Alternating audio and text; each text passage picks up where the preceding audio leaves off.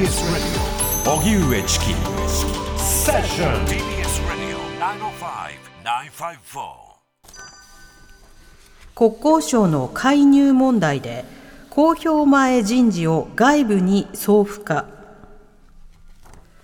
斉藤国土交通大臣は国土交通省の元事務次官山口勝弘氏による民間企業空港施設への人事介入問題を受けて調査した結果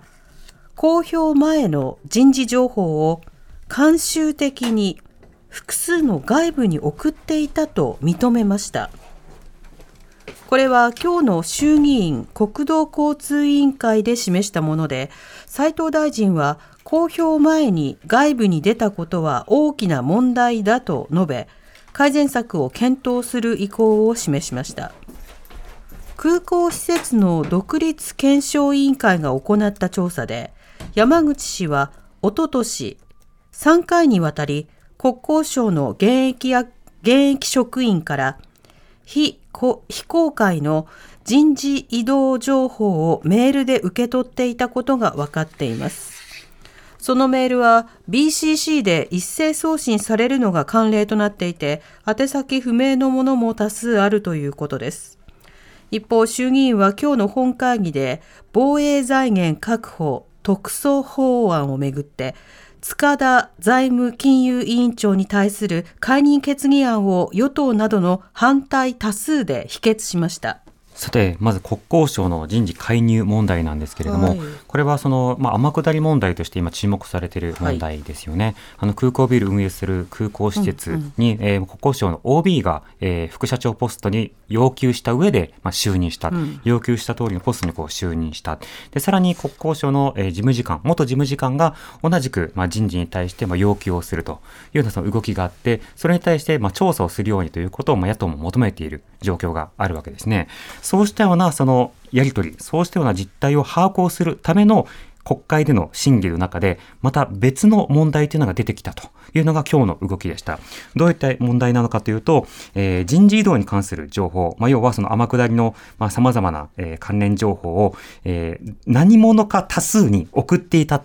あの BCC ですから、はい、あの CC でメール送ると、あ、この人たちにみんなに送られてるんだなってわかりますね。で、BCC だと、あの自分は受け取るんだけど、他の誰に送られてるかわからない。ないで、ね、一斉にたくさんの人に、えー、送られていたのだが、それが一体誰に送ってるのかを国交省自体も把握をしていない。っていう状況が分かってきたんです。ちょっとホラーのようなやり取りなんですけど、どんなふうに分かってきたのかということをちょっと聞いてみましょう。はい、えー、立憲民主党のキー議員の質問の場面を聞いてください。このメールの中には、現役職員から山口氏へ送られた未公表の人事情報付きのものがありました。このメールは BCC、ブラインドカーボンコピーにて送られていました。送られた先が問題です。山口氏を含めて何人いて、どなた宛てに送られていましたか、その中に現役職員以外で受け取った人は山口のほかに何人いましたか、それは誰ですか、大臣、お答えください斉藤国土交通大臣。はい、あのまず令和3年6月29日に、大臣官房総務課から山口氏に送信されたとされるメールにつきましては、あの送信側には保存されていなかったため、捜索については確認できませんでした。まあ、しかしながら、先ほど申し上げましたように、慣習的に人事異動があったときに送っておりました。このため、直近となる令和5年4月時点で送付された同種のメールの送付先を確認したところ、その総数は1058件であり、このうち173件が非政府系アドレスでしたが、アドレスしか残されていないため、具体的に誰に対して送付されていたのかは特定できておりません。木隆君。1058件のうち、非政府系が173件、アドレスのみ、誰に送っているかわからない。大臣、これはさすがにまずい。人事情報が付けられたメールの送付先がわからない。これはまずいです。特に、先ほどの2つのメールのうちのもう一つは、関係企業や業界団体にも送っていたというふうにご説明いただけたわけです。ところが、もう一つの方は、今のお話、わからない。大臣、この関係企業や業界団体、つまり企業幹部や社用メールに送られたメール、何件あったか、これ確認しますよね。されましたか？斉藤国土交通大臣。あのいわゆる、えー航空局総務課からあ、航空局から送られたことにつきましては、これはあのしっかりその関係企業、業界団体等に送付されて把握しております。えー航空局総務課からの送付につきましては、えー局内各課地方支分部局等計876名のほか、関係企業、業界団体等14名に対し送信されており、そのうち関係企業の一つである空港施設株式会社にかかる送付先として、総務担当役員であった山口氏も含まれておりました。このメールのやり取りは、送信時点で未公表の人事情報の提供が含まれました。これは国家公務員法違反をはじめとした違法行為ではありませんか。少なくとも守秘義務の違反であることは明確だというふうに考えます。大臣、違法か否か、具体的にどの法律に違反しているか、明確にお答えください。斉藤国土交通大臣。はい、あの大臣官房総務課からのメールは、あの7月1日付移動情報をあの報道発表した日である6月30日の1日前に送付しておりました。まあ、未だあ公表されていないえー移動に関する情報が内示後ではあるものの、発報道発表の前に外部のものに共有されていたことは大変遺憾なことであり、あの事務方に対して厳しく注意したところでございますし、今後これ、この点を改善をしていきたいと、このように思っております。立憲民主党、木井隆議員の、えー衆議院国交委員会での質問の場面聞いていただきました。まあ、あの議場がどよめいていましたけれども、どよめいてまちょっと複雑なのでもう一回言いますね。はいえー国交省 OB が民間企業に対して人事介入を行った問題ということになります。で、民間企業の取締役に対して国交省の OB が、いや、これは国交省の意向なんだ。っていうことを振りかざして、えー自分を副社長にするように要求をして、まあ、実際就任したんですね。で、それ以外にも同じような人事介入が続いていたっていうことを問題視されて、これどうなのっていうことを追及された。で、その調査の中で、今回その、えー実際にその天下りをした当事者の一人が BCC でメールを送ってたって。で、これは他にもメールを送っていた人がいたんじゃないか。つまり人事情報を共有して、誰を入れた方がいいのかっていうような情報を共有していた人が、もしかしたら他にいるんじゃないのっていうふうに追求した場面なんですね。で、他にいたらまた、また大変だし、うんそれまたその天下り斡旋ということになってしまうわけだから、あの省庁を挙げた。うんうんうんなので、そうなると大きな問題で、さあ何人に送ったんですかって聞いたんですよ。そしたら、えー1058件送っていて、そのうち173件は宛先不明ですと。いうふうに答えられたんですね。で、数が多いこともさることながら、え、誰に送ったか把握してないのと。びっくりです。いうことが分かったわけです。で、あの、キー議員は現段階では、まずは守秘義務違反に当たるよねと。うん。まず非公表の段階での人事情報を渡していた。うん。で、人事情報を渡すっていうのは、これはもう解釈的には天下り斡旋と捉えてもおかしくないわけですよ。うんこの人今度体感しますとか、この人こんな感じになりますと、はい。この人偉い人ですよっていうことを外部の企業に渡すと、ああ、なるほどね、この人のこのあたりを押さえておけば、ちょっとよろしくやられるんだな、みたいなことを学べるじゃないですか。で、高い収入とか払って、はいある種国へのこう融通とかパイプを手に入れるってなったら安いもんですよみたいなことを考えてもおかしくはないですよね。人がいてもね。実際どう使われるかはともかく。なので、キーさんは一応ここでは少なくとも守秘義務違反でしょうということを追求したという場面だったんですけれども、えー今国交省もてんやわんやで把握してませんっていう状況でしたね。で、この件について、えー続いて立憲民主党枝野議員が質問しています。次に枝野幸男君。枝野君。えっ、と、今のキー委員のお質疑のさら問いとして、一点ちょっと派生的な問題で、大臣もお気づきだと思いますが、国土交通省の官房総務課から送った先がのうち100何件はアドレスしか分からなくて、誰に送ったか分かっていない、これ、大変深刻な状況ですよね。斉藤国土交通大臣。はい、あの私もあのそのようにえ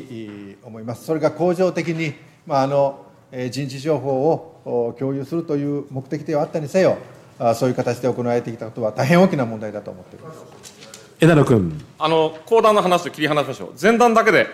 だめですよ、だって役所が公的な発信をする、普不特定多数に対してホームページなどやるのはいいですが、メールで特定の人を送るのに、アドレスしか分かってない人に送っていたということ自体、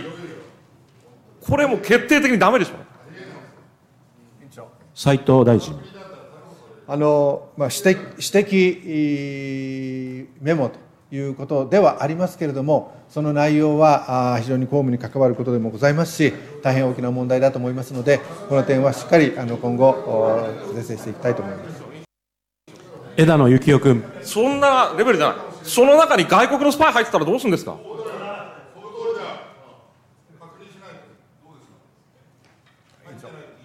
斉藤国土交通大臣。あの問題のご指摘、非常によく理解できます。しっかりこの点、あの正していきたいと思います枝野君。あのおそらくね、大臣も気づかなかっただけで、下手するとこれ、国交省だけじゃなくて、あらゆる役所にあると思うし、これね、全部チェックさせなきゃだめですよ。アドレスしか分かってなくて、送り先がすぐに分からない、そんなところに物を送ってたらやばいですから、そういうアドレス全部消させなきゃだめです、少なくとも役所の公用のパソコンからは。そうですよね。宇野大臣官房長。お答え申し上げます。このいわゆる線引きというものにつきましては、もともと職員の現職の職員の、いや、すみません、現職の職員の中で共有するために、えー、作っているものでございまして、もともとその職員のアドレスにしか送っていなかったというところが、何人かが OB になってですね、それからあと現役職員が、例えば出向したとかですね、育休になったとか、えー、あとはあの個人メールアドレスに送ってほしいとか、そういった範囲であって、全然あの関係ない人には送っているものでございません。枝野幸男君。こんな話聞いてない話分かってないの？いいですか大臣？いいですか？公用のパソコンから送られたわけでしょ